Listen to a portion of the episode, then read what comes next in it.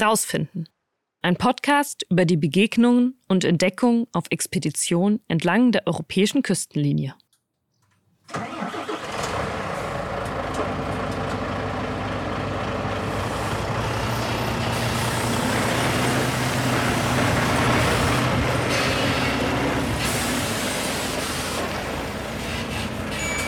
Stopp! Kein Zentimeter weiter, sonst landet ihr noch im Wasser.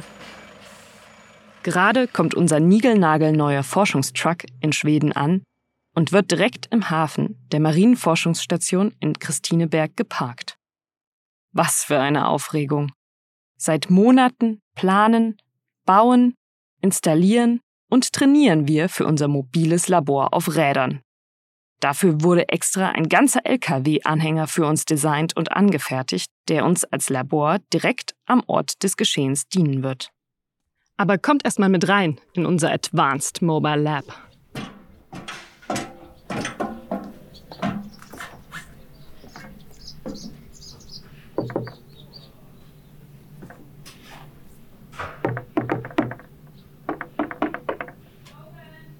Also, wenn mir meine Kollegen denn aufmachen.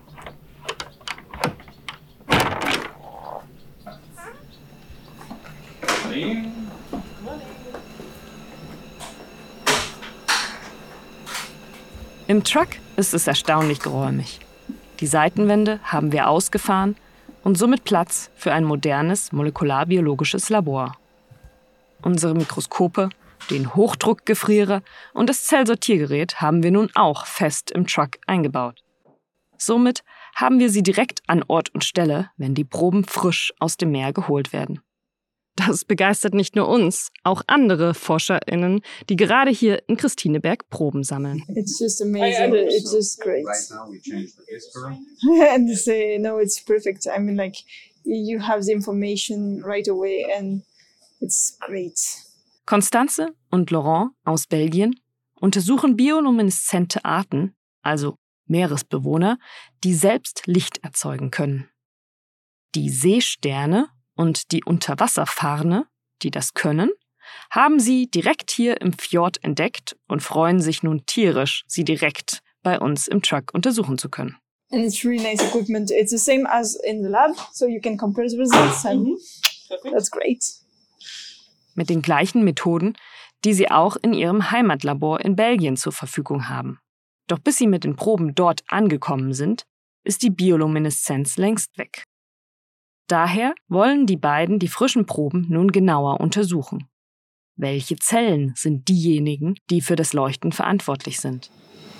So now, if we can have the cells with the same fluorescence, could be great. But I don't know the size of the cell She, yet. she will uh, jump like marsupilami everywhere here.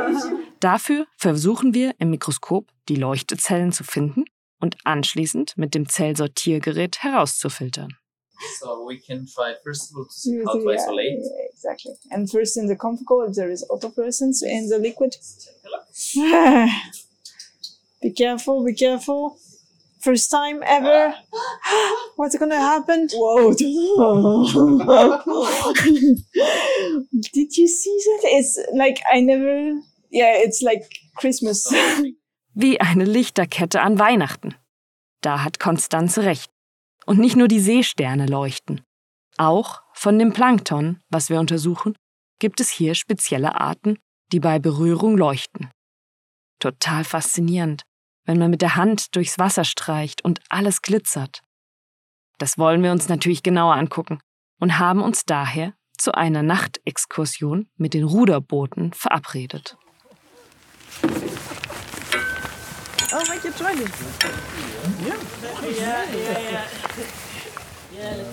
So you uh, you row this one? I row this one. Fourth one here.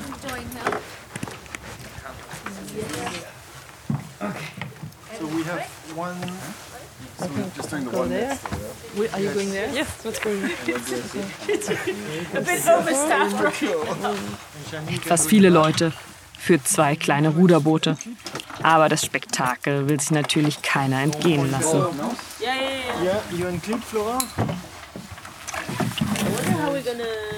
Hauptursache für das Leuchtewasser hier ist die Planktonart mit dem selbstredenden Namen Noctiluca, was so viel heißt wie Licht in der Nacht. Da das Licht aber nicht besonders hell ist, wollen wir erstmal etwas von den Lichtern der Forschungsstation wegrudern. Auf geht's!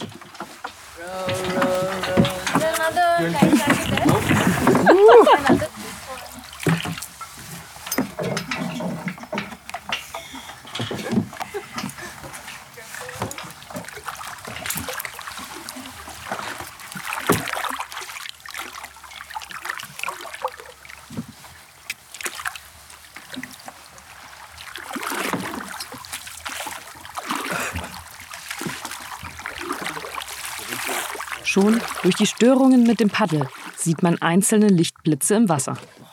Damit wir gleich aber genügend Material haben, um es in unserem mobilen Labor zu untersuchen, werfen wir die Planktonnetze aus. We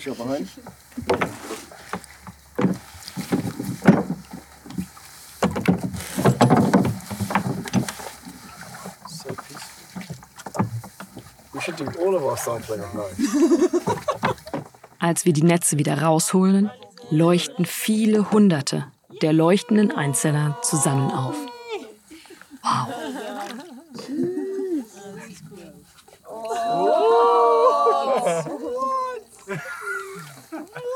Yes, and there's no battery in that man. I'm holding this. Shake, shake the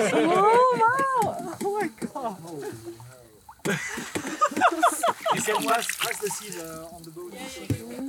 Oh, look. Space. Oh, what? Can you see her, Yannick? Und wenn man gegen den Eimer pocht, leuchten sie wieder und wieder. Oh, look at that. That's so cool. It's like the Green Lantern, you know. Crazy. Oh, I think they are not happy right now. but look, the- it's pulsing. Like, Yeah, yeah. The dance. But there is this connection then. That's vibrate. It's Gaia. oh, wake up! Okay, now it's going to be the now, moment. Now, now is the, oh my god. Can oh, you show the mic as well? Come, go in the front. Captain, my I have your back. you have my Can back. you, can you Yes. see? So. we use this disco light. Wie in der Disco, findet Mike.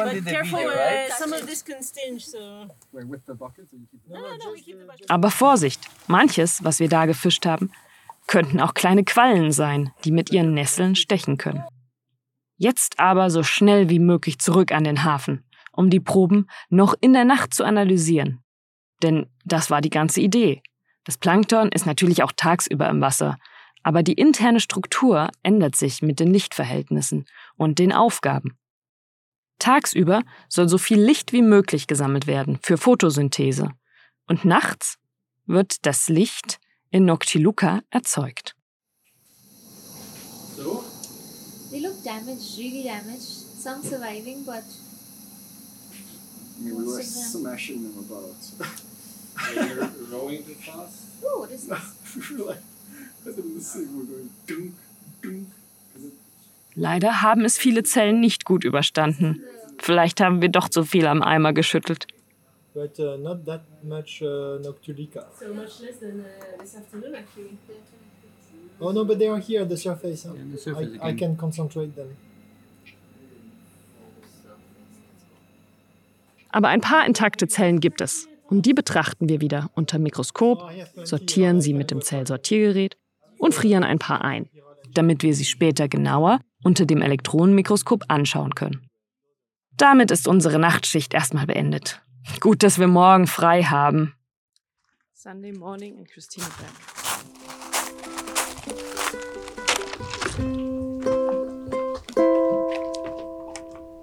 Die Forschungsstation Christineberg liegt recht entlegen an der Mündung eines Fjords an der Westküste Schwedens. Am Wochenende ist hier nicht viel los. Die Schiffe bleiben im Hafen der Station, die Urlauber im Dorf am anderen Ende der Bucht und selbst das Plankton lassen wir heute mal im Wasser. Damit mir nicht langweilig wird, habe ich ein Kajak dabei, mit dem ich die Insel umrunden kann und auch abends ein paar Runden durch die Quallen und Algenwälder drehen. Heute haben wir uns aber zu einer Wanderung auf der anderen Seite des Fjords verabredet. Meine Kollegen wundern sich, dass ich schon wieder das Aufnahmegerät dabei habe.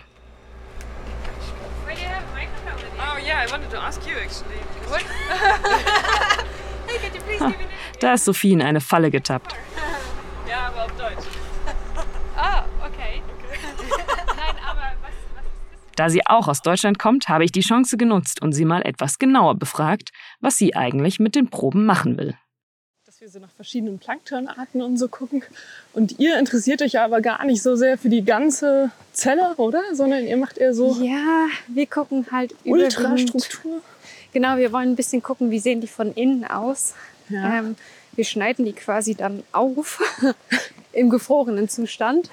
Ähm, Also was du hier vor Ort machst, ist ja hauptsächlich die erstmal einfrieren auch. Ne? genau, wir frieren die bloß ein, wir konservieren die, damit wir sagen, die haben jetzt keine Veränderungen durchlebt oder mussten nicht lange durch irgendwelche, weiß ich nicht, äh, Hungerperioden durch oder durch den Transport irgendwie ähm, dass sie ein bisschen unglücklich geworden sind, die Zeilen, sondern wirklich, wie sie aus dem Ozean kommen, einfach direkt anschauen. Ja. Dafür frieren wir sie ein. Der große Teil der Arbeit beginnt dann erst zu Hause, im Labor eigentlich. Das ganze Interview, was ich dann mit Sophie auf unserem Spaziergang geführt habe, könnt ihr in einer Extra-Folge hören, in der wir etwas mehr ins Detail gehen. Für heute und aus Schweden war's das aber erstmal. Vielen Dank fürs Zuhören und bis auf ein Wiederhören in Spanien. Tina und die Track Truck Crew.